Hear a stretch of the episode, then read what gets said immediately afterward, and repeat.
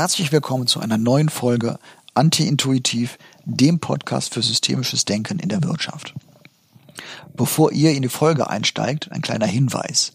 Denn dieses Mal sind aus einer Folge zwei Folgen geworden. Das liegt nicht zuletzt an unserem Gesprächspartner, Professor Dr. Rudolf Wimmer.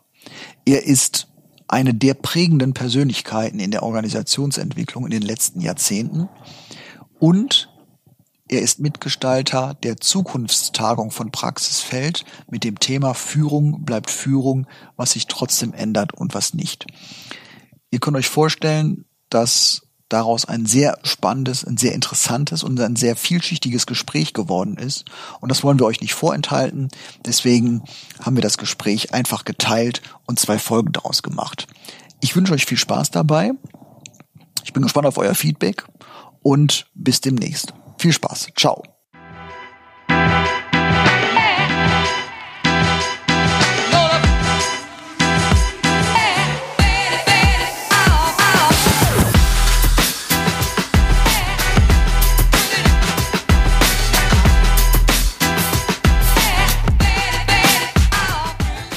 Herzlich willkommen zu einer neuen Folge Anti-Intuitiv, dem Podcast für systemisches Denken in der Wirtschaft. Mein Name ist Martin Meyer und wie immer sitze ich zusammen mit Holger Schlichting. Hallo. Und dem David Agert. Hallo. Hallo. Wir haben uns heute wieder ein, was heißt wieder, für diese Folge einen Gast dazugeholt, der uns bei unserem Thema Führung bleibt Führung wunderbar unterstützen kann. Herzlich willkommen, Professor Rudolf Wimmer. Herzlichen Dank für die Einladung. Ich freue mich auf das Gespräch. Sehr gerne. Herzlich willkommen. Vielleicht zur kurzen Vorstellung. Sie haben ähm, in Wien Rechts- und Staatswissenschaften sowie Politikwissenschaften studiert. Sie sind Mitbegründer der OSB, Gesellschaft für systemische Organisationsberatung in Wien. Und Sie sind Professor für Führung und Organisation am Institut für Familienunternehmen an der Universität Witten-Herdecke. Und sie sind Autor mehrerer wegweisender Veröffentlichungen zum Thema der systemischen Organisationsentwicklung. Ein ganz kleiner Ausschnitt. Ich habe schon gesagt, wenn wir doch, wenn ich alles hätte auflisten müssen, das würde sehr lange dauern. Also auf jeden Fall ein kompetenter Gesprächspartner. Herzlich willkommen nochmal. Danke, das ist eine korrekte Vorstellung. wunderbar. Stimmt wunderbar. alles soweit. Wir haben diese Folge heute so ein bisschen als Kickoff geplant zu eurer Zukunftstagung Führung bleibt Führung was sich trotzdem ändert und was nicht. Äh, findet statt am 18.8. hier in Remscheid. Da kann sich auch jeder noch zu anmelden. Wer also, Sie sind live dabei. Herr Wimmer, wer also mit Herrn Wimmer vielleicht noch ein paar Worte wechseln möchte, noch mehr von ihm erfahren möchte, der kann sich anmelden. Den Anmeldelink findet man auf eurer Webseite praxisfeld.de beziehungsweise den veröffentlichen wir auch in den äh, Show Notes nochmal zusätzlich. Ähm, und deswegen haben wir uns gesagt, wir nehmen da einen Podcast zu auf. Wie ist es zu dem Thema Führung bleibt Führung gekommen, Holger? Ähm, ja, wir setzen uns bei Praxisfeld eigentlich immer ein, ein Jahresthema, an dem wir selber uns auch äh, weiter entlang entwickeln wollen. Und das ist in den vergangenen Jahren sowas gewesen wie Strategie, wie äh, Digitalisierung und ähm, Organisationsdesign. Äh, also das sind alles so Themen, die wir dann äh, ja, über Weiterbildung, über interne Themenentwicklung vorantreiben und äh, haben halt überlegt, was ist dieses Jahr denn möglicherweise dran. Und man kann eigentlich sagen, wir haben das Thema gar nicht so sehr gesetzt, sondern es hat uns gefunden. Wir haben festgestellt, dass eben diese Frage, äh, wie entwickelt sich ähm, das Selbstverständnis von Führungskräften äh, weiter, dass das äh, an ganz vielen Stellen in unseren Beratungsprozessen zum Thema geworden ist. Und ein wesentlicher Aufhänger davon ist so diese Fragestellung, wenn wir uns in der Organisation mit Agilisierung und damit verbunden mit diesem Begriff der Selbststeuerung, der Selbstführung auch äh, beschäftigen, an welchen Stellen ähm, müssen Führungskräfte sich dann mehr zurückhalten, idealerweise ja nur den Rahmen setzen, aber das führt auch im Selbstverständnis der Führungskräfte äh, teilweise auch zu einer Verunsicherung oder zu ja, neuen Fragestellungen, die sich damit ergeben.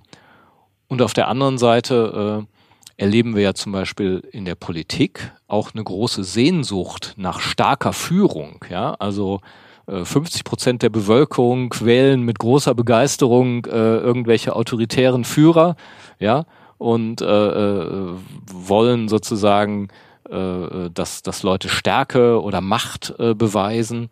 Und ähm, wir können noch gar nicht ganz erkennen, wie, wie läuft das eigentlich auseinander? Ja, auf der einen Seite äh, in der Politik eine Hinwendung zu, zu konservativen und, und, und machtvollen äh, Positionen und Personen und auf der anderen Seite in vielen äh, ja, Konzernen, aber auch im Mittelstand äh, der, der Rückzug, zumindest scheinbar, von Führung.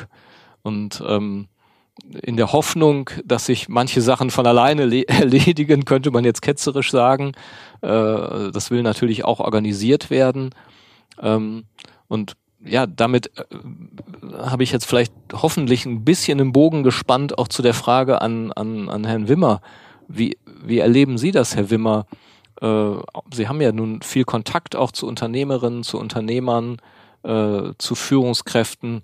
Ist das bei denen auch ein Thema, wie sich ihr Selbstverständnis, äh, das Selbstverständnis von Führung wandelt? Erleben Sie das, äh, da Fragezeichen auftreten? Ja, also ich kann Ihnen schon zustimmen, dass ähm, in den letzten Jahren das Thema Führung ähm, ja ähm, wieder stärker in Diskussion geraten ist und äh, dass ein ganz bestimmtes tradiertes Verständnis von Führung, wenn man so will, auch ein Stück in die Krise geraten ist. Und äh, ähm, ja, äh, ich als Beobachter solcher Entwicklungen ähm, finde das, äh, wenn man so will, ähm, durchaus angemessen angesichts dessen, äh, was Organisationen heutzutage auch zu stemmen haben. Ja, also das heißt, ähm, dieses in Krise geraten eines tradierten Verständnisses von Führung ist, wenn man so will, eine Begleiterscheinung äh, der veränderten Herausforderungen, unter denen Organisationen heute ihre Zukunftsfähigkeit mhm. sichern äh, wollen und müssen. Ja, also von daher ist das als Symptom ja äh, auch wirklich ernst zu nehmen und äh, ja, ähm, mobilisiert sozusagen äh, alle jene, die sich sozusagen um diese Themen äh, auch ähm, verdient machen, sei es jetzt äh, in der Wissenschaft, sei es jetzt in der Beratung, aber natürlich noch mehr in den betroffenen Organisationen. Ja, also und dieses tradierte Selbstverständnis von Führung hat ja lange Zeit das Thema Führung an Personen, an jenen festgemacht, die Führungsverantwortung tragen. Äh, Führung ist etwas, was sozusagen ein Ausfluss einer bestimmten Fähigkeit, einer bestimmten persönlichen Eigenschaft, äh, ob das jetzt Charisma ist oder erworbene Führung, äh, da gibt's ja Bibliotheken gefüllte Auseinandersetzungen, um sozusagen die Wesensmerkmale dessen, was Führungspersönlichkeiten ausmachen, ähm, damit sie in der Lage sind, ihre, ihr organisationales Umfeld Umfeld nach ihren äh, Vorstellungen und ihren Einschätzungen, was es braucht, äh, auch zu formen. Nicht? Also das heißt, Organisationen sind in dem Sinne das Ergebnis äh, der Gestaltungsansprüche und der Gestaltungs, äh, ja, wenn man will, Auseinandersetzung des Gestaltungswillens mm.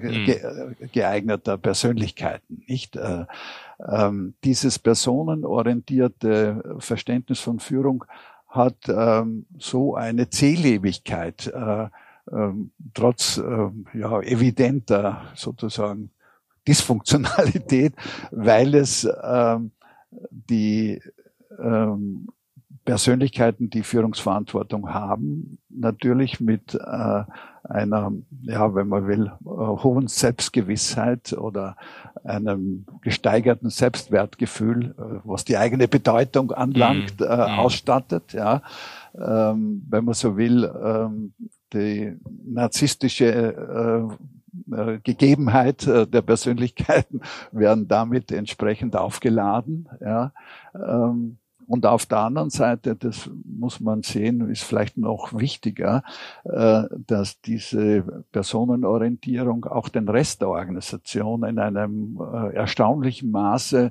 entlastet. Ja, das heißt, äh, für ähm, Organisationen schaffen damit für alles, was schief läuft, ja, äh, wo man auch das Gefühl hat, dass da Versäumnisse beobachtbar sind, ja, äh, schaffen dafür sozusagen personenorientierte Adressen. Ja. Mhm. Es mhm. gibt immer äh, ähm, Persönlichkeiten in der Organisation, die man dann schuldhaft verantwortlich machen kann, dass die Dinge nicht so sind, wie sie äh, mhm. erwartbar mhm. waren oder wie man sie ja. sich gewünscht hatte. Ja?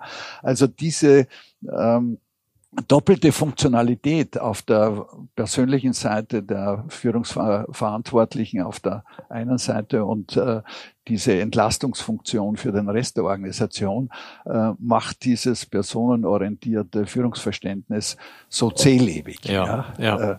Weil es eben äh, eine ganz bestimmte Art von Funktionalität äh, entwickelt hat. Ja. Ähm, und es ist schon faszinierend jetzt zu beobachten, dass äh, wir im Moment in einer Phase äh, äh, uns bewegen, wo genau dieses ähm, äh, äh, personenorientierte. Auf der einen Seite, Sie haben das angesprochen, äh, in der Erwartungshaltung jetzt in der Bevölkerung wieder ein Revival erlebt, ja, also, äh, und auf der anderen Seite in den Organisationen selbst, ja, an äh, mehr und mehr an Funktionalität verliert. Das mhm. sind äh, mhm. ungleichzeitige oder gleichzeitig, aber ungleichzeitige ja. Phänomene, nicht, dass etwas in die Krise gerät in den Organisationen, was gesellschaftlich gesehen durchaus ein Revival äh, äh, erlebt, nicht? Und von daher ist die Beschäftigung mit diesen Themen, glaube ich, äh, in einem hohen Maße gesellschaftlich relevant. Äh, und ähm, ich versuche äh, seit äh, ja, einigen Jahrzehnten äh, diesem personenorientierten oder heroischen äh, Führungsverständnis, wie wir das auch genannt haben, ähm, ein äh, wenn man will, organisationsbezogenes äh, Verständnis äh, gegenüberzustellen und, ja. und davon auszugehen, dass äh, man adäquater auf dieses Thema guckt, äh, äh, wenn man sich äh, die Frage stellt, welches organisationale Problem wird denn durch Führung äh, gelöst, bearbeitet. Ja? Also das heißt, die Frage stellt, welche Funktionalität Führung in Organisationen ähm, zu bewältigen hat, um dann auch natürlich zu fragen vor diesem Hintergrund, welche Art von Fähigkeiten natürlich müssen äh, Persönlichkeiten mitbringen, denen äh, Führungsverantwortung äh, überantwortet wird. Mm, nicht? Aber mm. das ist dann sozusagen die Frage nach dem persönlichen vis-à-vis -vis zu einer organisationalen Gegebenheit, nicht? Also, und da, wenn man dieses funktionsorientierte Führungsverständnis ähm, sozusagen als mentales Modell sich aneignet, äh, kriegt man äh, einen anderen Blick auf das, was äh, mit diesem Thema in Organisationen eigentlich verbunden ist, nicht? Äh, und ähm, die einfache Antwort auf die Frage, welches Problem in Organisationen durch Führung zu managen ist oder zu, zu bewältigen ist, ist, dass das alles Themen sind, die letztlich darauf äh, auch äh, abzielen, die Funktionstüchtigkeit des gegebenen Verantwortungsbereiches äh, als Abteilung, als äh, äh, Business Unit, als Organisation, als ein Ganzes, die Funktionstüchtigkeit für jetzt, aber auch für die Zukunft sicherzustellen. Ähm, genau, heißt, und wie weit geht das? Nicht? Das ist dann immer sozusagen äh, die Frage, je nachdem, auf welches Hierarchielevel man auch guckt. Also wir sind jetzt seit äh, einem Jahr an der Umstrukturierung eines einer Organisationseinheit in einem Konzern beteiligt, wo man äh, ich sag mal, Labore zusammengelegt hat, die vorher drei, vier Mitarbeiter hatten, wurden jetzt größere Einheiten und man hat die Führung aufgeteilt in einen wissenschaftlichen Teil, der sich hauptsächlich um die thematische, sachliche Weiterentwicklung kümmern soll und um einen Führungsteil, wo die Führungskraft sich jetzt sozusagen um die Führung der Mitarbeitenden äh, kümmert. Was sich im Grunde nicht weiterentwickelt hat, ist das mentale Modell, was diese Führung eigentlich umfasst. Das, was Sie gerade gesagt haben, würde ja heißen, dass diese Führungskraft sich sozusagen grundsätzlich Gedanken darum macht, sind wir hier richtig aufgestellt, ähm, ja, müssen wir die Organisation an sich weiterentwickeln, die Strukturen nochmal hinterfragen, Kontakt zu den Nachbarbereichen aufnehmen, was die Mitarbeitenden selber aber verstehen und die Führungskräfte ist, ah ja, jetzt muss ich regelmäßig Mitarbeitergespräche führen. Jetzt muss ich den ganzen Tag die Leute fragen, wie es ihnen geht. Also sozusagen diese Caring-Funktion von Führung, die ist als mentales Modell verbreitet, aber diese Frage, wie arbeite ich denn am System? Wie hinterfrage ich bestimmte ja, Strukturen? Sorge ich wirklich mit ja, dem, wie wir aufgestellt für eine passende Funktionalität auch auf die strategischen Ziele hin ausgerichtet? Das ist, äh, ist sehr wenig verbreitet. Ich meine, hinzu kommt ja auch, dass Führungskräfte häufig auch noch im, im operativen Geschäft verhaftet sind. Neben ah ja, Führungsaufgaben, ne? also ja. dass, dass, dass der Vertriebsleiter beispielsweise halt den äh, auch noch äh, die Key-Accounts betreuen muss oder ähnliches, neben der, neben der eigentlichen Führungsfunktion. Ja, und da hat man sie ein bisschen von befreit und mhm. hat gesagt, ihr seid jetzt nicht mehr so in den Projekten drin, sondern okay. ihr seid jetzt mehr für Führung zuständig. Das erzeugt aber eher Unbehagen. Also weil man sagt, ja, was mache ich denn dann den ganzen Tag? Was soll ich denn mit den Leuten den ganzen Tag? Soll ich da ständig Entwicklungsgespräche führen? Ja, und äh, äh, also die Vorstellung von Führung ist, ich spreche mit dir über deine Karriere. Ja, das ist jetzt Führung sozusagen, aber sie wird nicht äh, äh, ja verortet äh, in einer Beteiligung an der an der Weiterentwicklung der Organisation. Also das macht ja die Ebene darüber sozusagen. Ja ja, dass Sie beschreiben äh, sozusagen äh, die Folgewirkungen dieses tradierten Führungsverständnisses, nicht? Äh, die, ein Verständnis, das natürlich äh, ähm, organisationale Komplexität vielfach unangemessen reduziert hat und äh, äh, die Führungsarbeit äh, vielfach darauf äh, reduziert hat, wie man mit seinen Mitarbeiterinnen und Mitarbeitern umgeht und welche Art von Beziehung man da aufbaut und wie man für deren Motivationslage, Anbindung und so weiter, also Führung ist gleich Personalführung. Und die, und die aufgabenbezogenen Dimensionen ähm, hat man quasi dadurch äh, erledigt, dass man eben noch äh, sachlich inhaltliche Aufgabenfelder operativ äh, auch zu managen hatte auf der Führungsebene. Ja, als äh, Vertriebsleiter eben, wie Sie richtig gesagt haben, bestimmte Key Accounts zu betreuen oder äh, als Laborchef äh, die, ja, wie soll man sagen, wissenschaftlichen Rahmenbedingungen für gute Laborarbeit zu erstellen und so weiter. Das sind ja äh, operative, fachlich-inhaltliche Aufgabenfelder, ähm, die in der Regel eben auf den unterschiedlichen Hierarchieebenen äh, mit den Führungsaufgaben auch noch verknüpft waren, nicht? Äh, und diese Art von Komplexitätsreduktion, nicht, dass die aufgabenbezogenen Sachen durch äh, operatives Geschäft sozusagen implizit miterledigt worden sind und Führung reduziert wird auf Personalführung, nicht? Ähm, das führt dazu, dass äh, beide Seiten äh, äh, unangemessen versorgt sind ja, heutzutage. Ja, ähm, also das Plädoyer ist ähm, äh, hin zu einer entsprechenden Integration zu kommen, äh, sozusagen im Fokus zu haben, äh, was sind für die ähm, funktionstüchtige Erledigung dieser operativen Aufgaben, äh, was sind die äh, ähm, sozusagen funktionalen Rahmenbedingungen, dass da gute Arbeit gemacht werden kann das ist eine andere Art von Fragestellung mhm. als ich mache gute Arbeit, ja, ja. weil ich ja. operativ verantwortlich bin dafür, nicht? Sondern das ist eine Meta-Aufgabe, äh, im Blick zu haben, also wenn es um einen Bereich geht, natürlich in der Organisation, äh, was ist der Stellenwert dieses Bereiches im Kontext der, der Organisation selber, welche äh, links und rechts äh, Kooperationsnotwendigkeiten sind da erforderlich in der lateralen Einbettung, aber auch in der vertikalen Einbettung. Ähm, Also das heißt, in welcher Weise muss dort der, der Stellenwert des äh, Bereichs immer wieder auch äh, neu justiert werden, jetzt von der, von der Sinnstiftung her, worum geht's eigentlich, ja, äh, und sind wir dafür eben auch gut aufgestellt in den Prozessen, äh, in unserer internen Gliederung, äh, bis hin zur Ressourcenausstattung, den Kostenstrukturen, die wir jetzt auch generiert haben und, und, und. Ja.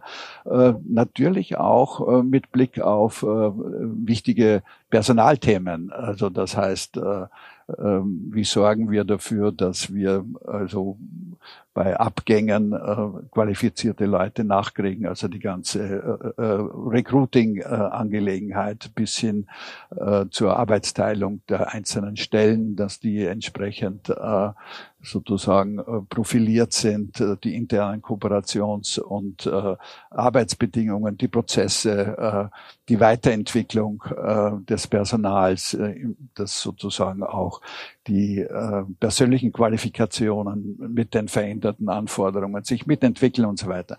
Also es gibt einen Kranz natürlich auch an Personalthemen, die aber in Relation zur veränderten Aufgabensituation auch im Blick, ähm, im Blick haben muss und auch mitgemanagt werden äh, müssen.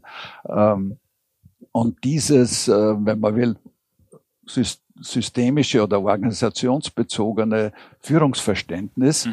äh, ist in den meisten Organisationen eben nicht entwickelt, ja, ja, ja, weil man eben aus dieser traditionellen Personenorientierung kommt und dann äh, sich gar nicht die Frage äh, stellt, in, in welcher Art müssen wir das Führungsgeschäft, sage ich, ja, äh, auch neu organisieren, damit das, was halt durch die äh, veränderten Rahmenbedingungen, die Umweltgegebenheiten und so weiter in der Organisation jetzt in der Organisation äh, jetzt angemessen neu aufgestellt werden kann. Nicht mehr also, organisieren wäre ja das Stichwort. Nicht? Da wäre ja dann die Frage, das würde ja zum Beispiel bedeuten, dass ich Mittelmanagement viel stärker an solchen Überlegungen beteilige, dass, äh, dass ich ein Forum, auch eine Zeit dafür finde, eben äh, ja zum Beispiel solche Führungskräfte äh, äh, in den Austausch zu bringen, in die Überlegung zu bringen, also auch zu sagen, das ist ein Teil eures Jobs, dass ihr, dass ihr da äh, solche Überlegungen anstellt, wie ihr, ja, wie ihr an, am System arbeitet. Ja, das ist. Das ähm, kostet natürlich auch Zeit und Geld, nicht? Naja, äh, die, wenn man das halbwegs äh, sozusagen effizient äh, mitorganisiert, äh, äh, ist das in der Regel ein äh, Produktivitätsschub, der damit verbunden ist, weil das andere, äh, die defizitären Führungskonstellationen mhm. natürlich auch enorme Kosten auslösen, ja, ja auf ja, den verschiedensten ja. Ebenen, mhm. die man aber nicht sieht, ja die dann äh, für die Bewältigung äh, natürlich eine andere Zuschreibung, ein anderes Marschall, sagt man bei uns in Wien, ja. kriegen. Äh, und ähm, das ist eine Begleiterscheinung dieses personenorientierten Defi also, äh, Führungsverständnisses, dass die damit verbundenen Folgekosten aufgrund dieses komplexitätsreduzierenden Verständnisses gar nicht in den Blick geraten. Das stimmt, genau. Ja? Man kann das gar nicht messen, weil man es nicht beobachten kann, weil es was nicht, eigentlich fehlt, aber nicht im Visier ist. Mm, ja? Mm. Und die Symptome, die damit verbunden sind, dann eben immer eine andere Art von Zuschreibung kriegen, nicht? Mm. Also dann auch in der Problembearbeitung. ja. ja dieses Modell, was ich eben genannt habe, man hat jetzt eine Doppelspitze. Der eine kümmert sich um die wissenschaftlichen Themen stärker und der andere hat zwar auch wissenschaftliche Themen im Blick, aber soll sich um Führung kümmern. Äh, wie beobachten Sie solche Doppelspitzen? Also ist sowas äh, aus Ihrer Sicht genauso gut und funktionabel wie es gibt irgendwie eine Systemspitze oder? Naja, ähm, das würde ich nicht von vornherein als äh, verkehrt ansehen. Nicht, wenn die Funktionsträger sozusagen ein angemessenes Verständnis dessen, wofür sie zuständig sind und äh, welche Art von Zusammenspiel sie brauchen ja, bei dieser Art von Arbeitsteilung. Nicht, ähm, wenn wenn die äh, halt äh, der Auffassung oder andere der Auffassung sind, dass der Komplexitätsgrad der, denn dieses ähm, neu entstandene Gebilde ähm, der Größenordnung und so weiter, dass dieser Komplexitätsgrad diese Art von äh, Doppelspitze benötigt, ja, um die Steuerungsanforderungen dieser Einheit, um denen gerecht zu werden, ja, äh, spricht nichts dagegen. Eine, wenn, wenn die Arbeitsteilung, äh, die hier angedacht ist, ja, ähm, in ihrer Schwerpunktsetzung und in, in der Kooperationsnotwendigkeit, ja, gut durchdacht ist, ähm, aber wenn man ein personenorientiertes Verständnis hat, dann kann man nicht davon ausgehen, äh, dass das, äh, dass das, dass das gut durchdacht ist. Mm, mm. Weil es kann eine brauchbare sozusagen Form der Organisiertheit dieser Aufgabenfelder, also der Führungsfunktionen, ähm, spricht nichts dagegen. Gell? Also ähm, das, was Sie vorhin angesprochen haben, äh, dieser Gegensatz zwischen Selbststeuerung, äh, Selbstverantwortung äh, von Arbeitsprozessen, ob das jetzt auf Teamebene ist und ähnliche Formationen, ähm, dass man das in den Gegensatz bringt zur Führung, äh, kommt ja nur daher, dass man eben dieses personenorientierte Denken hat. Mhm, gell? Genau. Ja, ja. Äh, wenn man ein funktionsorientiertes hat, dann ist das eine ganz bestimmte Form der, des Organisierens von Führungsaufgaben. Denn auch solche Teams äh, für ihre Funktionstüchtigkeit brauchen natürlich die Wahrnehmung äh, einer Reihe von Führungsaufgaben. Allerdings eben nicht äh, in der Zuschreibung, dass es da eine Person gibt, wo dann äh, monopolmäßig alle diese Funktionen aufgehängt sind, sondern dass es hier eben im Team unterschiedliche und auch wechselnde Verantwortlichkeiten gibt, die horizontal im Austausch miteinander äh, diese Aufgaben miterledigen im operativen Geschäft. Ja. Also das heißt, teamförmiges Arbeiten ist eine ganz bestimmte Form äh, des Organisierens auch von Führungsverantwortung, eben in diesen lateralen, horizontalen ähm, Kooperationsformen äh, und Netzwerken. Ja die äh, in eine ganz bestimmte sozusagen Kombination zu äh, organisationsförmigeren äh, Strukturen treten heute. Das ist eines der Komplexitätszuwächse, denen eben Organisationen heute in vermehrtem Ausmaß äh, ähm, jetzt ausgesetzt sind, weil sie sich dieser Arbeitsform selbst, äh, sich selbst steuernder Teams aus ganz bestimmten Gründen. Das müssten wir jetzt dann noch äh, erläutern. Genau, können wir auch gleich nochmal ja, drauf gucken. Ja, genau, finde ich auch wichtig. Warum äh, überhaupt? Sich dieser äh, Organisationsform des ähm, Problemlösens mhm. miteinander äh, mehr und mehr bedienen. Ja, mhm. das schafft sozusagen dann äh, wiederum neue Führungsherausforderungen in der Organisation als solches, um dieses, äh, wenn man will, etwas paradoxe Miteinander von lateralen äh, Kooperationsmustern äh, hin zu klassischen organisationsförmigen, die auf den hierarchischen Ebenenunterschied nach wie vor aufsetzen, wie das in ein gutes, lebbares Verhältnis ja, gebracht werden ja, kann. Ne? Ja. ja.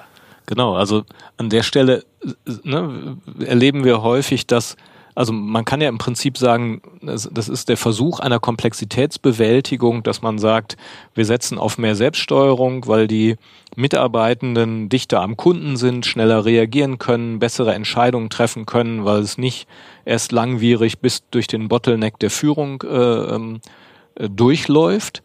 Und ähm, in, in dem Moment, wo man dann diese, diese Teams, ich sag mal, autorisiert, ihr könnt jetzt selber Entscheidungen treffen, zieht sich ja Führung auch teilweise ein bisschen zurück und sagt so, ne, das ist als, jetzt als euer Person, Ter äh, oder? Also ja, auch im Sinne genau im Sinne von Kontrolle, im Sinne von Steuerung, im Sinne von Empfehlungen oder auch im Sinne von Organisation von Zusammenarbeit.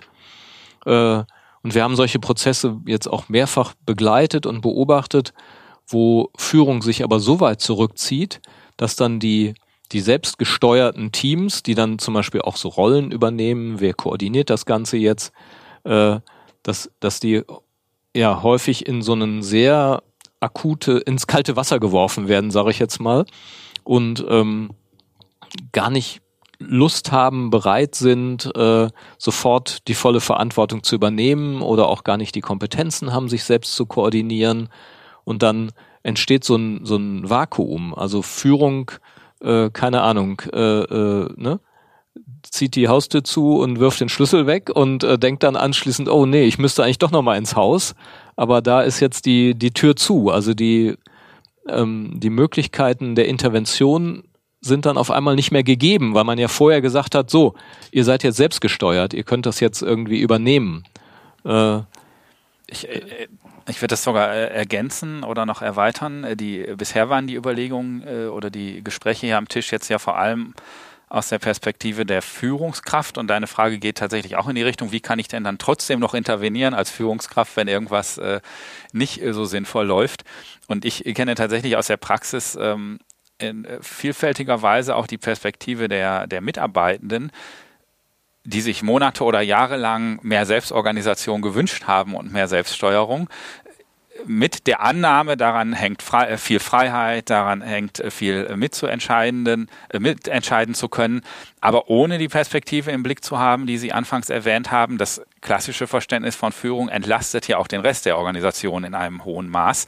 Und äh, das ist das Bild, äh, wenn wir jetzt selbstgesteuert sind, selbstorganisiert sind, ähm, redet uns die Hierarchie nicht mehr rein, äh, sage ich.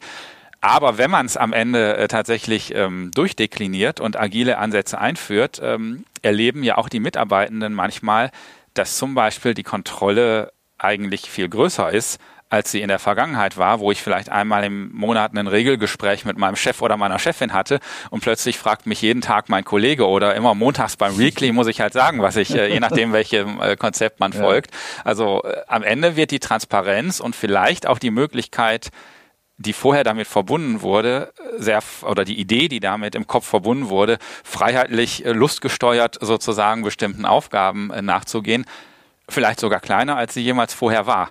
Und ähm, das ist eine zweite Perspektive auf die Frage, was fordert man eigentlich von den Mitarbeitenden an der Stelle und passen da die Erwartungen der Mitarbeitenden und die Erwartungen im Sinne von, das Unternehmen hat eine Daseinsberechtigung, die auch in irgendeiner Art erfüllt sein muss, äh, am Ende zusammen? Ja, da kann ich gut darauf äh, Bezug nehmen, nicht? Weil das, was Sie schildern, äh, in der Praxis natürlich äh, bei solchen Transformationsprozessen als Begleiterscheinung ne, immer auftritt. Ähm, und ein Effekt ist schon, wie Sie, man muss Ihnen ja nur zuhören, Herr Schlichting, ja, jetzt vom Wording her, nicht? Führung zieht sich zurück. Ähm, dahinter steckt äh, genau dieses äh, sozusagen organisationsbezogene mentale Modell, dass Führung eben äh, etwas ist, was in der Organisation Hierarchieebenen übergreifend organisiert ist, also wo der Hierarchieebenenunterschied aufrecht bleibt, ja, also die vertikale äh, Verantwortungsbeziehung. Ähm, und äh, im Team selber findet Führung nicht statt. Ja? Und wenn man so denkt, läuft man genau in diese Falle hinein. Ne? Äh, äh, weil im Grunde genommen äh, geht es ja nur darum, äh, sozusagen die Führungsverantwortung im Prozess anders zu verteilen. Ja. Ja. ja. Das heißt, ähm, dafür Sorge zu tragen, dass die Funktionstüchtigkeit solcher agiler Team, Teams oder andere Teamformationen, dass die sich entwickeln kann, was dazu führt, dass äh, heute hier ein Teamentwicklungsprozess stattfindet, der einen Reifegrad produziert, äh, wo die wesentlichen Fragen, was unsere Leistungsfähigkeit ausmacht als Team, ja, im Team gemanagt werden. Ne? Äh, und dort auch ähm, eben dafür Sorge getragen wird, dass äh, sozusagen das Miteinander, äh, das Einbringen der einzelnen Mitglieder und so weiter, dass das eben in diesem lateralen Prozess sozusagen, dass man das im Auge hat und dass dort auch die entsprechenden wie soll man sagen, Korrekturen, wenn das erforderlich ist, äh, stattfinden. Also da haben Sie vollkommen recht. Also äh, wenn man dieses Teamverständnis hat, dann ist das nicht eine Ansammlung von Individualisten, die tun und lassen können, was sie wollen, wo die Organisation sozusagen sich nicht mehr in Beziehung setzt. Ne? Im Gegenteil. Ne? Äh, es ist äh, diese Frage, wie man eben sich selber in seinem Leistungsvermögen in den Prozess einbringt ja, ist in eine andere Formation hineingewandert, nicht? Äh, wo natürlich die Teamförmigkeit eine sehr viel intensivere Beobachtung der eigenen Performance im Rahmen des Teams äh, ermöglicht, ja. Ähm, also hier braucht's natürlich ein entsprechendes Teamverständnis auch, ja, und ein Verständnis, wie eine Ansammlung von Mitarbeiterinnen und Mitarbeitern, die jetzt in eine solche Teamformation äh, gekommen sind, wie die einen Entwicklungsprozess durchlaufen können, wo sie diesen Reifegrad äh, einer selbststeuernden Einheit äh, erst sich erarbeitet haben. Das ist ein äh, ja gar nicht so einfach äh, hinzukriegender Entwicklungsprozez. Ja. Also das also ist eben sehr voraussetzungsreich. Und das ist so, sehr voraussetzungsreich. auch aufs Individuum hin sogar, nicht auch, nur aufs auch Team, fürs Individuum. Oder, ich, also ja, ja, beide. Äh, ja, ja, hm. ja, weil die Individuen ein Stück Abschied nehmen müssen mit der Vorstellung, jetzt werden sie in Bezug auf ihre individuellen Freiheitsgrade äh, einfach organisational freigelassen. Ja, ja, ja genau. Äh, das ist kein Teamverständnis. Gegenteil. Ja. Im Gegenteil, ja, ja. Äh, das damit sozusagen einhergeht. Nicht? Und auf der anderen Seite braucht es ein organisationales Umfeld, in das Teams eingebettet sind, die die Voraussetzungen äh, dafür schaffen, dass solche Teamentwicklungen äh, stattfinden können. Ja? Und dafür braucht es explizite Rahmenbedingungen, um auch sicherzustellen, dass das, was im Team, äh, Team intern gelöst werden kann, auch dort natürlich gelöst wird. Und wenn es nicht gelöst wird, dann ist die Organisation wieder gefordert und die Verantwortlichen dafür. Ähm, auf der anderen Seite ähm, muss das Team natürlich wissen, für die eigene Arbeit, äh, dort wo sie an Grenzen stoßen, weil sie also Ressourcen äh, brauchen oder bestimmte Aufgaben unklar geworden sind und so weiter, braucht es eine organisationale Adresse, wo diese Fragen ausgehandelt werden können und wo dann Vertreter des Teams oder das Team als Ganzes mit Vertretern des organisationalen Verantwortungsbereiches in einen Aushandlungsprozess gehen. Wenn solche Aushandlungsprozesse Verhandlungsprozesse nicht äh, sozusagen qualitativ äh, und das, dazu braucht es entsprechende mentalen Modelle auf der Seite des Teams, aber auch auf der Seite der Organisation, ähm, dass diese das sind eben paradoxe Sachen, ja, weil ich dort Organisationsförmigkeit äh, im Sinne auch der vertikalen und äh, auf Teamseite eben die lateralen äh, Muster. Das ist ein widersprüchliches Steuerungsverständnis und das muss äh, in solchen Aushandlungsprozessen äh, immer wieder feinjustiert werden, nicht? Ja, weil das Team braucht die Vernetzung in die Organisation hinein, ja, und die Organisation braucht äh, eben auch äh, die, die Kontaktoberfläche hin zum Team. Sonst ist die Haustür zu und der Schlüssel ist weg, nicht? Äh, das ähm, sind natürlich dann ähm, sozusagen Verselbstständigungsprozesse aus, aus beiden Seiten, weil die Führungskräfte sagen, jetzt haben wir selbstverantwortliche Team, die sollen doch machen. Wir brauchen uns nicht mehr darum kümmern. Das Gegenteil ist der Fall. Und äh, die Teams meinen, ähm, sie können jetzt für sich sein genau, und können ja. sich total äh, ja. isoliert äh, sozusagen ja. vom Rest der Organisation entwickeln. Das ist äh, de facto äh, eine Komplexitätsreduktion von beiden Seiten, äh, die häufig eben beobachtet wird ja, und beobachtbar ist, die aber natürlich weder die äh, Problemstellungen auf der Seite der Organisation noch die auf der Seite des Teams äh, angemessen äh, wiedergibt. Ja, der Zeitaufwand wird kolossal äh, unterschätzt, äh, bis so eine Organisation das dann wirklich auch so ausgehandelt hat, dass es passt. Ne? Die Teams hatten dann in diesem Beispiel, das mir im Kopf äh, herumschwebt, zum Teil das Gefühl, ja, wir sind jetzt gut angekommen, wir machen das jetzt, das funktioniert alles. Und Führung guckte von außen drauf und dachte, nee, so haben wir uns das nicht vorgestellt. Da entstehen ja gar keine Synergieeffekte, da entsteht ja gar kein Mehrwert. Die machen ja einfach weiter wie bisher. Äh, und eigentlich sollten sie doch insgesamt eine Entwicklung vorantreiben, sodass alles effizienter, besser, schneller, äh, kundenfreundlicher wird. Und, und dieses Zielbild, das war quasi nicht vergemeinschaftet. Und die Teams sagten, ja, mehr geht eben nicht. Da müsst ihr uns mehr Ressourcen zur Verfügung stellen. Aber wir machen doch schon alles. Äh, und, und dann muss Führung eigentlich wieder ins Detail gehen und ranrücken und sagen, ja, nee, äh, guck doch mal hier und da und dort. Ja, ja und das führt dann eben zu Konflikten Dynamiken auf beiden Seiten, die im Grunde genommen destruktiver Natur sind, aber ein Resultat äh, der nicht durchdachten Rahmenbedingungen äh, jetzt in der Etablierung von äh, solchen Einheiten. Nicht? Man muss ja immer auch genau hinschauen, wenn Organisationen Teams einrichten, ob die Aufgaben dieses Teams tatsächlich teamförmiges Form, teamförmige Kooperation erfordern. Oder ob man halt eine Ansammlung von äh, Stelleninhaberinnen, Stelleninhaber hat, die ihre Arbeit machen und, und im Grunde genommen äh, mit einer klassischen Teamleitung äh, ausgestattet, dann ist das, äh, hat es mit Teams nichts zu tun, sondern ist eine überschaubare äh, Arbeitseinheit, in der organisationsförmig gearbeitet wird. Gell? Was die viel bessere Wahl vielleicht ist an der was, Stelle. Was eine genau. Äh, viel angemessene genau. Wahl ist. Ja? ja. Also das heißt, ähm, wir erleben häufig ein, auch in Organisationen ein Missverständnis dessen, was an Herausforderungen äh, überhaupt für eine teamförmige Konstellation sich eignet. Ja?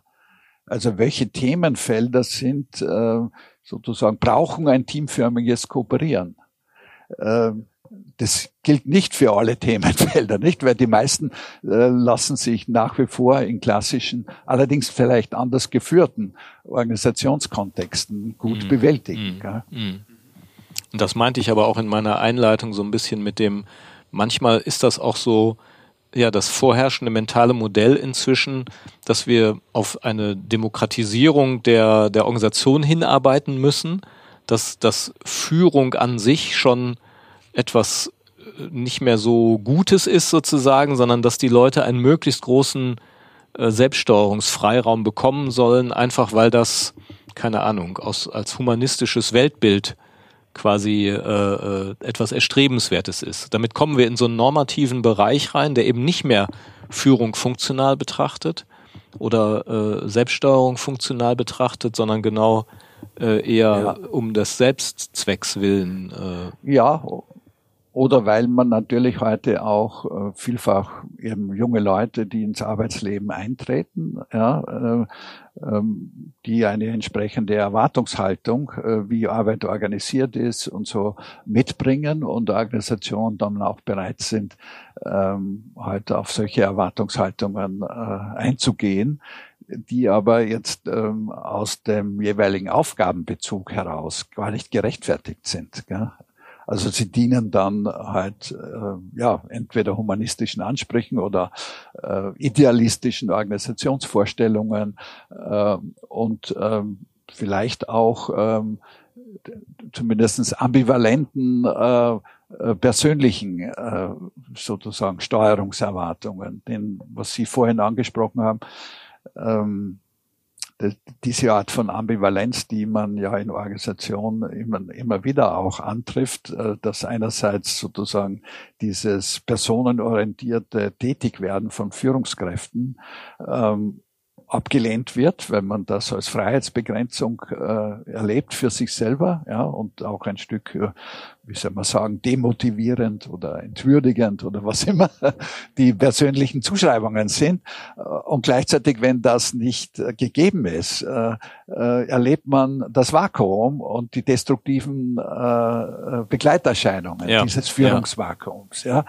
Ähm, und in dieser Ambivalenz, ähm, ja, sind viele Konflikte dann mit eingebaut, die im Grunde genommen letztlich äh, Konflikte sind Begleiterscheinungen eines mhm. nicht durchdachten Führungsverständnisses. Also ja. so mhm. einfach kann man das auf einen Nenner bringen. Ja, ja. ja, ja ich genau. glaube, man kann ja äh, sagen, und das finde ich auch interessant, da nochmal ein bisschen hinzugucken, das, was wir vorhin so als Mode bezeichnet haben, sich mit anderer Art von Führung, anderer Art von Teamarbeit äh, zu beschäftigen, muss ja nach unserem systemischen Verständnis äh, oder sagen wir kann nach unserem systemischen Verständnis nur funktionieren, wenn es eine Antwort auf eine bestimmte Frage ist, äh, nämlich letztendlich auf die Frage erfüllt die Organisation ihre Daseinsberechtigung? Und das ist äh, in, in der Wirtschaft eben die Frage ist sie auch wirtschaftlich stabil auf Dauer und erfüllt sie die ähm, die Kundenbedürfnisse. Jetzt kann man sich mit Leitdifferenzen äh, von Luhmann beschäftigen oder wie auch immer, aber das äh, glaube ich ist ja die Frage, wo wir eben auch in unseren Beratungsprozessen gut hingucken müssen.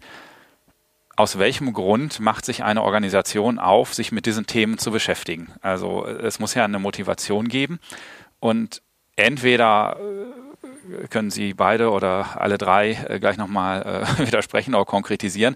Entweder ist die Annahme da, dass man mit einer anderen Organisationsform direkt besser seine Aufgabe erfüllen kann, näher am Kunden sein kann, mehr Geld verdienen kann, wie auch immer. Oder dass man eine äh, andere Organisationsform braucht, um eben indirekt die Aufgabe besser zu erfüllen. Und das wäre zum Beispiel äh, die Frage, was erwarten Fachkräfte, gerade junge Leute, vielleicht auch äh, von ihrem Arbeitsumfeld, ähm, wo vor 20 Jahren äh, viele klassische Geschäftsführer, Geschäftsführerinnen noch gesagt hätten, können Sie ja ruhig erwarten, kriegen Sie bei uns aber nicht. Aber jetzt denken, bevor wir niemanden mehr kriegen, müssen wir uns auch mal damit so beschäftigen. Ist es, ja. Es, ist nicht unsere Wahl. Also äh, welche Probleme versuchen unsere Kunden eigentlich mit dem Weg Richtung Agilisierung, Selbstorganisation, neue Führungsmodelle ganz konkret zu lösen? So, das äh, finde ich nochmal interessant, sogar auch für potenzielle Teilnehmende der Zukunftstagung dann. Also was könnte eine Motivation sein zu kommen, sage ich mal ganz pragmatisch. Natürlich auch die Idee, äh, es gibt hier Ideen für äh, akute Probleme, die ich als äh, Unternehmer, als Führungskraft habe und wo Lösungen liegen können, die, und wenn das dann auch noch zu unserem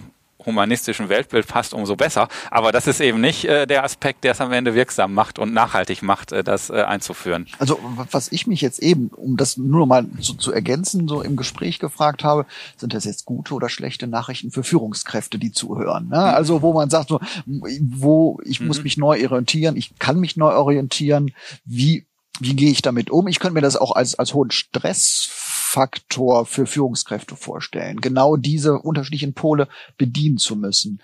Ähm, und da sind wir ja wieder so ein bisschen beim Thema auch äh, der Tagung, äh, was sich trotzdem ändert und was nicht. Also wo, wie, wie bekomme ich hier die, die, die, die Waage hin? Nicht, was sich tatsächlich geändert hat, ja, äh, jetzt auf Organisationsebene. Ne?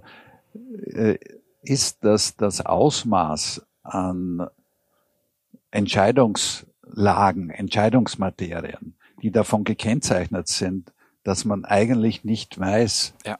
was die Parameter für gute ja. Entscheidungen sind. Die ja? Antwort gibt's noch nicht. Ja, also die Antwort gibt's nicht. Also mhm. das Ausmaß an von außen in die Organisation hineingetragenen Unsicherheitsfaktoren. Ja, dieses Ausmaß hat enorm zugenommen und ist jetzt in den letzten paar Jahren durch die multiplen Krisenphänomene noch einmal explodiert. Ja? Also das heißt, äh, Organisationen brauchen Bearbeitungsformen, wie sie mit diesem explodierenden Unsicherheitspotenzial umgehen. Und da sind wir natürlich bei einer Kernleistung von Führung. Ja? Führung hat eben jetzt im, im Sinne des äh, im Auge habens der Leistungsfähigkeit der Organisation im Kern die Aufgabe, den Rest der Organisation ähm, sozusagen mit weniger Unsicherheit zu konfrontieren, ja, mit Unsicherheitsabsorption, wie man das äh, nennt. Ähm, und damit ist diese Aufgabe jetzt bei diesem Ausmaß an äh, Unsicherheitssteigerung nicht äh, noch viel zentraler geworden. Also das heißt, äh, äh, Führung ist nicht weniger wichtig geworden, äh, sondern hat in der Form, wie sie ausgeübt wird und wie sie in der Organisation organisiert wird, ja, äh, enorm an Bedeutung äh, zugenommen. Ja. ja. Und mit dieser Schilderung fühle ich mich viel, viel, viel wohler, als wenn wir die ganze Zeit von der Seite herkommen und sagen, wie kann man agilisieren, wie kann man Mitarbeiter beteiligen, weil äh, ich erlebe eigentlich genau diese diese Bewältigung von Krisen, von komplexen Entscheidungslagen in vielen Organisationen als deswegen herausfordernd, weil die Systemspitze vom Geschäftsführer über die ähm, Geschäftsbereichsleiter ganz häufig viel zu stark in operative Fragestellungen involviert sind, viel zu wenig Luft und Zeit haben, sich wirklich mit den strategischen, gestalterischen Aufgaben zu beschäftigen. Und ich glaube, es wird erst dann ein Schuh draus, wenn man dann sagt, okay, diese Luft kann nur entstehen, wenn ich in den Ebenen darunter mehr Autonomie, mehr Steuerungsfunktionalität sozusagen baue, wie auch immer dieses Bauen dann aussieht, ähm, dann, dann bekommt das Ganze irgendwie auch äh, sozusagen einen Sinn. So. Und, und, und auch eine Funktionalität. Ich, ich glaube, wenn ich so rum das von der Systemspitze her nach unten durchkaskadiere, dann kann ich eben auch sagen, okay, an welchen Stellen äh, bekommt das Mittelmanagement mehr Gestaltungsfreiheit, in, in, an welchen Stellen wird das Mittelmanagement vielleicht auch von operativen Tätigkeiten entlastet, weil die Mitarbeitenden stärker Entscheidungen übernehmen können und Selbststeuerung übernehmen. So, so würde ich das im Idealfall quasi bauen, wenn ich in so eine Organisation reingehe und reingucke. Nicht, also was Sie ansprechen, Herr Schlichting, ist einerseits eine äh, Weiterentwicklung der Führungspraxis, durchaus äh, im organisationalen Sinne und der Aufrechterhaltung auch der Hierarchieebenen, des Ebenenunterschiedes. Das bleibt erstmal dabei. Ja, das, das heißt, die ja. Vertikale mhm. ähm, verschwindet nicht, sondern ja. sie kriegt eine andere Art von Funktionalität, also die Problemstellungen, die dort dann ähm, behandelt sind, sind eine andere als, sie, als im herkömmlichen hierarchischen Verständnis, wo dann die Entscheidungen eben ähm, im Grunde genommen äh, tendenziell nach oben delegiert werden äh, und die unteren entlastet werden, überhaupt Verantwortung zu übernehmen.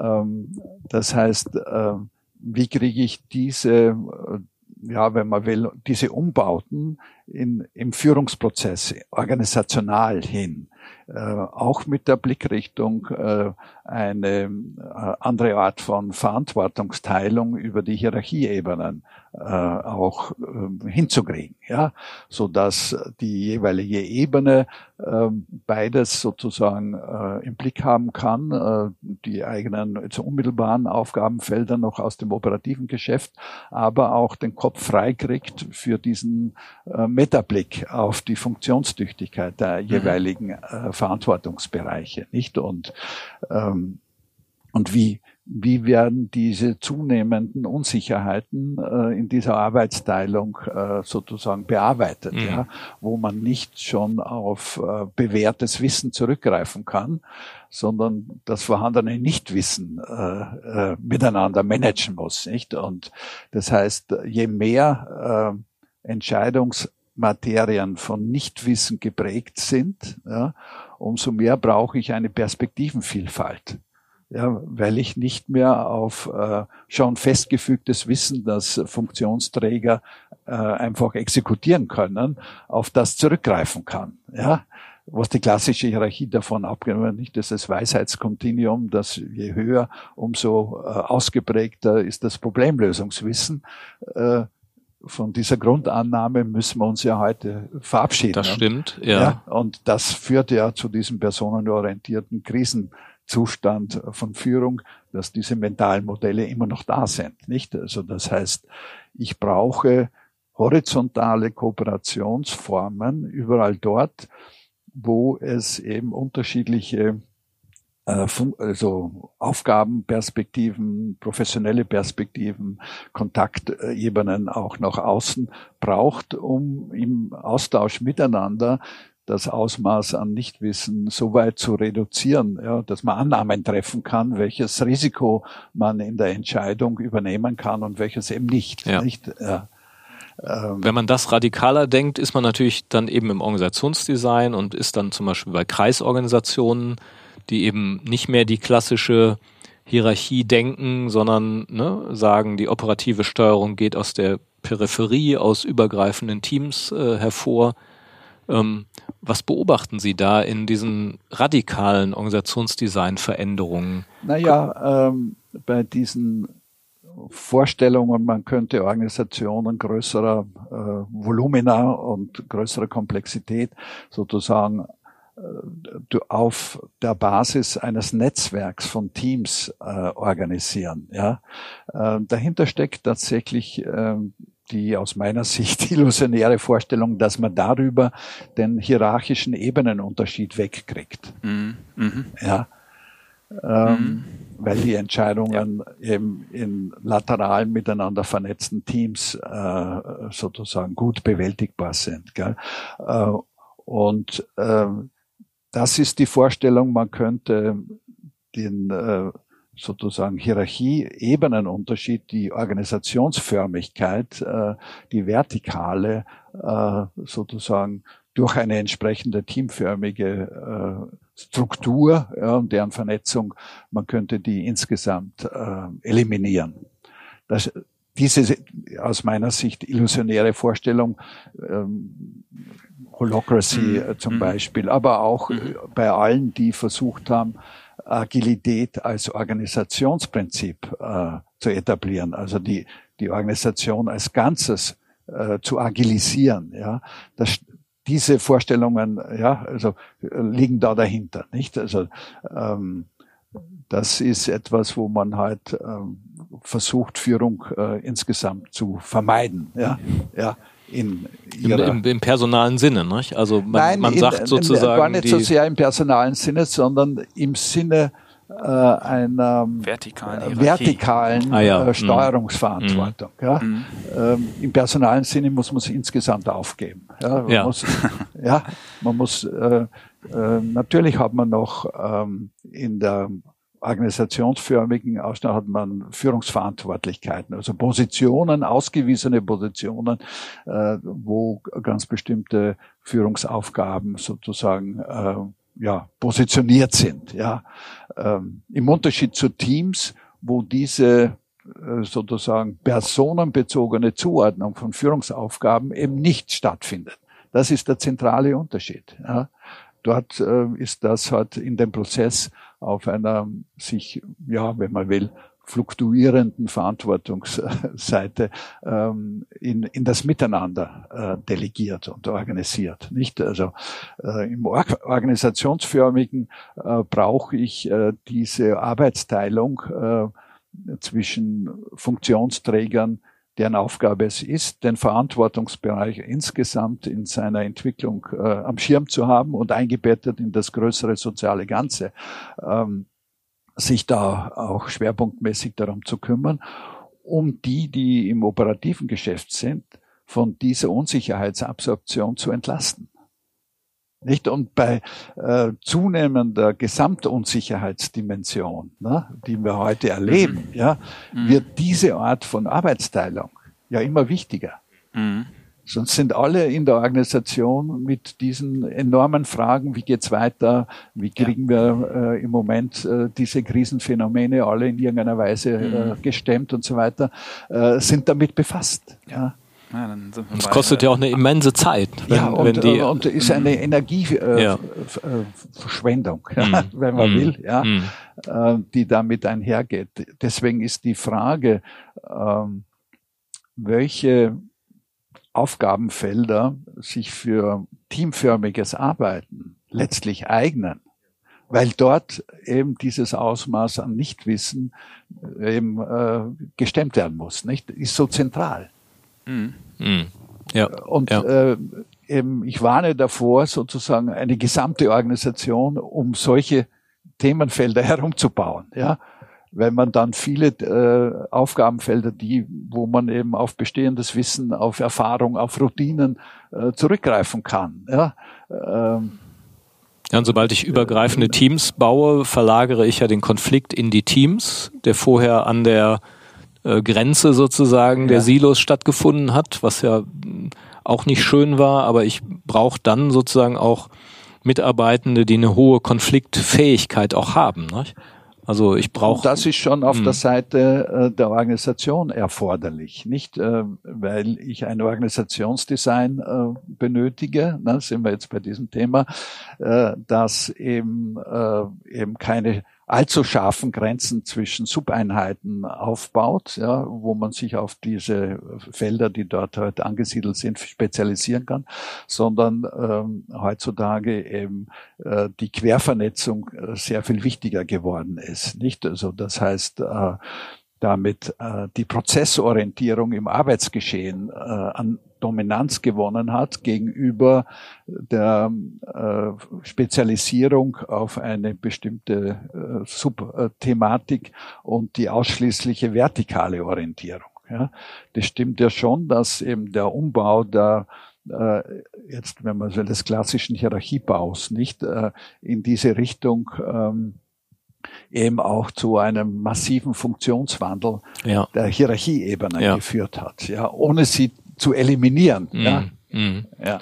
Aber das ist natürlich ein super Stichwort, weil wir genau das meinte ich auch, wir, oder dann ja zwar im Vorgespräch, als wir es noch nicht aufgenommen haben, wir äh, sind ja als systemische Organisationsberatung gar nicht unbedingt die Fachberatung, die kommt und sagt, hier ihr, äh, ne, eure Prozesse stimmen nicht oder sowas, aber wir kommen immer wieder an die Stelle, wo wir eben auch Prozessanalysen, Prozessaufnahmen machen, weil der Kunde sich selber fragt, wir brauchen Unterstützung, äh, wie, wie organisieren wir so einen Prozess sauber, der immer wieder an den Abteilungsgrenzen bricht.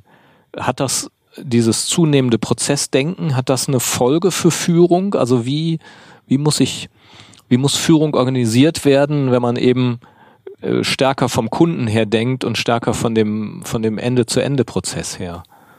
Naja, ähm, das heißt, äh, das alltägliche Führungsgeschehen äh, ist aufgefordert, ja, sehr viel mehr ähm, sozusagen die Vernetztheit des Mhm. eigenen Aufgabengebietes, sowohl Mhm. organisationsintern als auch was die externen Stakeholder, Kunden, Lieferanten und so weiter, äh, das äh, in die eigene sozusagen Entscheidungsfindung und in die eigene Betrachtung systematisch einzubauen. Ja, also die Vorstellung, ich habe äh, meine Abteilung und da sorge ich dafür, dass die gut arbeitet und was links und rechts passiert, interessiert mich weniger, solange meine Vorgesetzten mit mir zufrieden sind. Das ist eine äh, Denke, ja, äh, im, im Sinne auch des Kooperierens, die heute in Organisationen absolut dysfunktional ist. Gell? Ähm, das heißt, ähm, auch äh, die Kooperationsnotwendigkeiten verlagern sich natürlich auch für die Führungskräfte stärker in laterale Aushandlungen. Ich muss äh, in der Prozesskette äh, sowohl mich äh, kümmern um das, was ich krieg äh, in der Prozesskette von anderen, als auch äh, darauf schauen, dass das, was ich an andere weitergebe, dass das äh, geeignet ist, funktionstüchtig Ja. ist, Ja. ja, Ja. so dass die auch damit was machen können. Also und äh, da kommen natürlich dann auch die Kunden mit hinein, weil diese Prozessorientierung natürlich auch die Grenzen der Organisation überschreitet. Also zu wichtigen Stakeholdern und die mit, mit hineinnimmt, nicht? Äh, ähm, das macht äh, das Führungsgeschäft natürlich ein deutliches Stück anspruchsvoller. Auch zu Lieferanten zum Beispiel. Ne? Das Ja, sehen wir bei Kunden auch, die, die stärker auch, also es gibt ja zwei Richtungen, klar, aber eben auch zum Beispiel externalisieren, also Funktionen ausgliedern, äh, sich zukaufen, weil sie sagen, das können die anderen billiger. Und das muss ich aber auch ja als Führungskraft oder als, als Organisation auch führungsmäßig gestalten, so, ne? Ja, klar, auch das ist eine viel erlebte Illusion, dass man sagt, äh, ja, ich erlebe das gerade im Bereich äh, sozusagen ähm, der ökologischen Ausrichtung der Unternehmung. Ah ja. Äh, viele haben erkannt, äh, dass sie diesen Transformationsprozess äh, der eigenen Leistungsprozesse hinkriegen müssen, haben aber organisationsintern kein Know-how, was das alles impliziert, ja, sozusagen ein CO2-neutrales Unternehmen zu werden, was in den nächsten Jahren halt ansteht. Ja, um, um das werden äh, die wenigsten noch herumkommen, äh, auch wenn sie es probieren. Und äh, jetzt das an irgendwelche externen äh, Agenturen Ah, ja. oder Mhm. Beratungsunternehmen zu äh, externalisieren, Ja, nach ja, außen ja. zu dele- damit man selber sozusagen sauber bleiben kann in seinen bisherigen äh, mentalen äh, Modellen und Prozessen. Äh, das kann nicht gut gehen. Nicht? Also man muss dieses äh, Problemlösungs-Know-how bis zu einem gewissen Grad im eigenen Unternehmen aufbauen, ja, äh, damit äh, man dann auch mit Dienstleistern auf Augenhöhe entsprechend äh, so wie das bei anderen im IT-Bereich, im Digitalisierungsbereich und so weiter jetzt auch passiert ist, ja, ähm, dass man da nur in diesen neuen Welten landet, wenn man bereit ist, äh, ein Stück äh, des Wissens auch äh, um diese Themen im eigenen äh, Unternehmen aufzubauen. Ja. Was natürlich den unternehmensinternen Komplexitätsgrad ich wollte gerade sagen, das ist steigert. Ja Aber das mhm. ist sozusagen der rote Faden, der sich äh, da äh, durch all diese Themen durchzieht, dass wir eben äh, bislang ähm, eben eine Organisationsentwicklung beobachten können über die Jahrzehnte, die Organisationen durch die äh, Entwicklungsdynamik, Veränderungsdynamik ihrer relevanten Umwelten, ja, ähm, organisationsintern mit laufend neuen Komplexitätsverhältnissen konfrontieren. Ja. Ja, wenn wir ne, wenn wir so an dem Luhmannschen Funktionssystem äh, Gedanken sind, dann trennt er ja und sagt, in, in der Wirtschaft wird Wirtschaft kommuniziert, in der Politik wird Politik kommuniziert und oder über Macht kommuniziert, über Macht und Nichtmacht, in der Wirtschaft über Zahlungsfähigkeit oder Nichtzahlungsfähigkeit. Und was ich aber jetzt erlebe, ist, dass Organisationen immer mehr aufgeladen werden mit vielen politischen, mit gesellschaftlichen Themen, äh, ob es jetzt äh, äh, ja genau dieses ökologische Thema ist oder ähm, äh, Diversity-Themen oder ähnliches. Also ich muss mich als Unternehmen um immer mehr in Anführungsstrichen nicht Wirtschaftsthemen kümmern äh, und und damit erhöht sich unglaublich die Komplexität auch dessen, was was ja was Führung gestalten muss. Nur ist das eben an sich kein, Herr Schlichting, kein neues Phänomen. Organisationen waren nie total zuordnenbar zu einem Funktionssystem, auch wenn sie sozusagen in ihrer Leitausrichtung mit einer Leitdifferenz äh, sozusagen zu tun haben. Nicht Unternehmen gehen heute in Konkurs, wenn sie ihre Zahlungsfähigkeit nicht sicherstellen können. Nicht? Äh, Der Teil Und, hat sich nicht geändert, genau. Ja, das hat sich, hat sich nicht geändert. Ja. Aber äh, um diese Zahlungsfähigkeit sicherzustellen, müssen mehr und mehr andere Dimensionen auch mhm. mit in die eigenen Entscheidungsprozesse integriert werden, weil man eben auch äh, Teil, was er sieht, des Bildungssystems sind, weil man äh, eben Lehrlinge, äh, Auszubildende hat oder weil man Teil des Gesundheitssystems ist, weil man auch Mitverantwortung hat äh, für halbwegs gesundheitsförderliche Rahmenbedingungen und, und, und, ja. Oder im Rechtssystem auch ein wichtiger Akteur ist und wenn man das einfach negiert, dann stehen die eigenen Führungsverantwortlichen immer wieder vor dem KD, nicht? was man eben auch zusehends erlebt, weil sie, äh, weil die Unternehmung äh, bestimmte Dimensionen geglaubt haben, negieren zu können. Das heißt, äh, Organisationen waren schon immer eingebettet äh, in unterschiedliche Funktionssysteme haben in der Vergangenheit allerdings ähm, eben ihre Schwerpunktsetzung sehr viel mehr nach vorne rücken können und äh, geglaubt, das eine oder andere ignorieren zu können. Ja, nicht? genau. Wir fragen ja nach dem Wandel, nicht? Was verändert sich sozusagen? Und, genau. Mhm. Und ähm, das heißt, äh, die Aspekte, ähm, äh, die man vielleicht in der Vergangenheit äh, negieren konnte und gesagt, das äh, können wir ignorieren. Ja, das interessiert uns nicht. Da sollen sich andere drum kümmern, nicht? Ähm, diese Möglichkeiten schrumpfen. Mhm. Mhm. Ja. ja.